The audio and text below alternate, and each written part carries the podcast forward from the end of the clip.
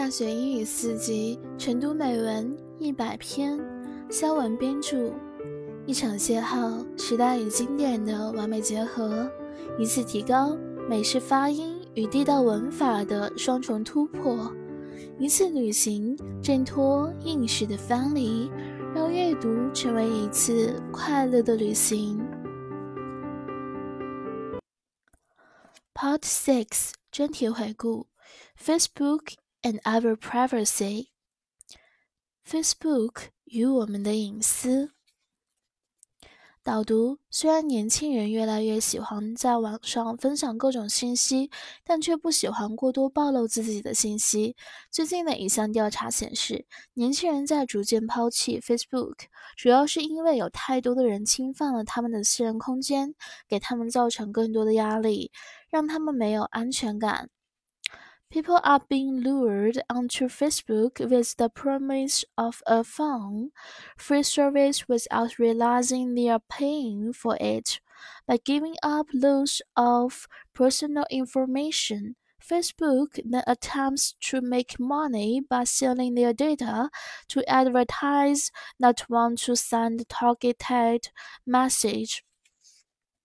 Facebook 许诺提供既好玩又免费的服务，人们都被引诱访问 Facebook，而他们并没有意识到他们是以大量的个人信息来换取这一服务的。接下来，Facebook 会将他们的资料卖给那些想要发送有针对性信息的广告的商人，从而企图从中牟利。Most Facebook users don't realize this is happening, even if they know what the company is up to. They still have no idea what they are paying for Facebook because people don't really know what their personal data is worth. 大多数的 Facebook 用户并不知道这样的事情正在发生，即使他们知道这家公司在干什么，他们仍然不清楚公司从 Facebook 那儿买到了什么，因为他们并不真正了解个人资料的价值所在。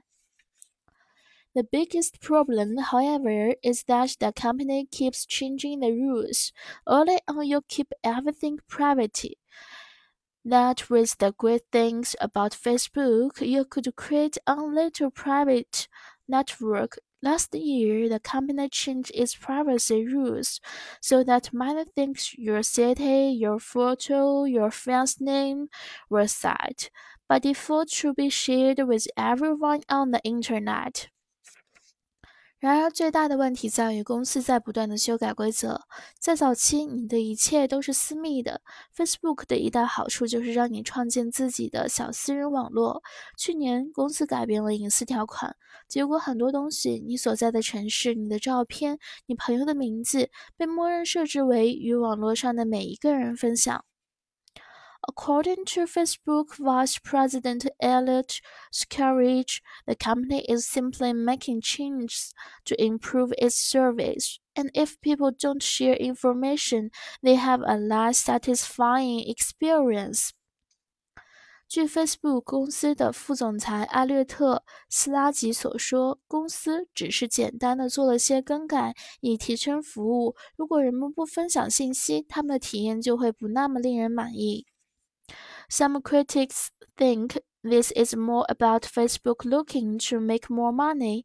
In original business model, which involved selling ads and putting them at the side of the pages, totally flopped. Who wants to look at advertise when they are online connecting with their friends?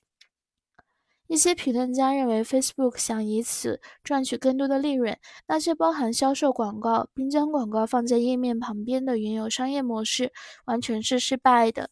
因为当人们在线与朋友联络时，谁会想看这些广告？The privacy issue has already landed Facebook in hot water in the Washington. In April, Senator Kerry Schumer called on Facebook to change its privacy policy. He also urged the Federal Trade Commission to set guidelines for social networking sites. I think the senator rightly communicated that we had not been clear about what the news products were and how people could choose to use them or not to use them. Scarlett admits. 在华盛顿，隐私问题已经让 Facebook 陷入困境。四月份，参议员查尔斯·舒曼呼吁 Facebook 改变他的隐私政策。他还督促联邦贸易委员会为社交网站制定指导方针。斯塔吉称：“我认为参议员正确地传达了这一点。我们并没有真正的了解新产品是什么，以及人们如何选择用或不用它们。” I suspect that whatever Facebook has done so far to invade our privacy is only the beginning, which is why I'm considering deactivating my account. Facebook is handy-side, but I am upset by the idea that my information in the hands of people I don't trust. That's too high a price to pay. 我想到目前为止，Facebook 侵犯我们隐私的所作所为，还仅仅是个开始。这也是为什么我在考虑撤销我的账户的原因。